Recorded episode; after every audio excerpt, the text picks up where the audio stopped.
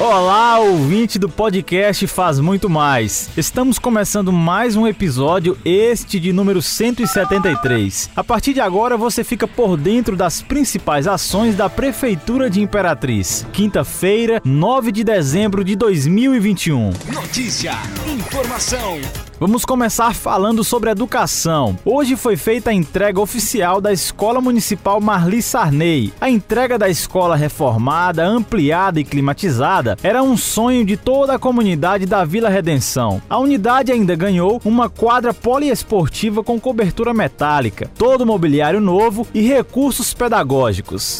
É um presente de Natal antecipado para toda a comunidade, especialmente para os alunos que retornam à escola presencialmente e poderão usufruir de todos os recursos pedagógicos adquiridos pela CEMED, destacou o secretário José Antônio Pereira. Para o evento, foi montada uma pequena mostra desses recursos pedagógicos entregue às escolas, como laboratório de robótica e sala multiuso, com impressão 3D e estação de TV interativa. Agora é um espaço com todos os recursos necessários para garantir a aprendizagem dos alunos um local que oferece conforto e está muito agradável. Vamos seguir a rotina de entrega de obras da educação. Até o final desse mês, temos mais um presente à comunidade do bairro Ouro Verde, destacou o prefeito Assis Ramos. Esporte. A Prefeitura de Imperatriz, por meio da CEDEL, aumentou a premiação da Copa Imperatriz de Futebol de Bairros 2021.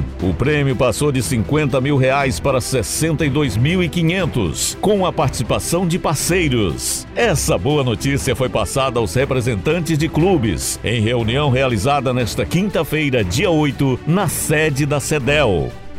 É isso mesmo, Lauri. A divisão da premiação será dividida da seguinte forma: o campeão leva 32 mil reais, vice-campeão 11 mil, terceiro lugar 5.500, quarto lugar 3.500, goleiro menos vazado 1.200, artilheiro 1.200, melhor árbitro 500 reais, melhores assistentes 500 reais, craque do campeonato 500 reais, atleta mais novo 500 reais. E troféus e medalhas 2.600 reais. E entre troféus e medalhas 2.600 reais. Conseguimos essas parcerias e agora um aumento considerável da premiação em dinheiro. Evidente que tem a contrapartida da prefeitura por meio do prefeito Assis Ramos, que realmente tem nos ajudado muito a manter esse patamar de grandes competições, com políticas públicas voltadas ao esporte, destacou o secretário de Esportes, Luiz Gonzaga Pereira.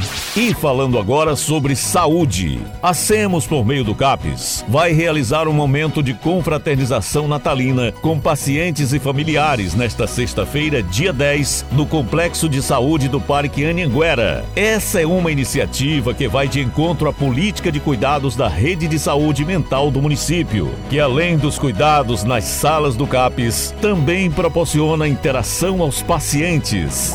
Por conta das limitações e restrições sanitárias de combate à Covid, as atividades serão limitadas e contam com louvor, DJ, dança e distribuição de brindes.